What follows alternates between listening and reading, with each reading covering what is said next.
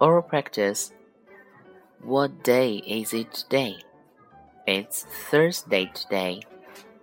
Is it Friday today? No, it isn't. It's Saturday. Focus sentences. It's Wednesday. What do you want to do on Saturday? I want to play football.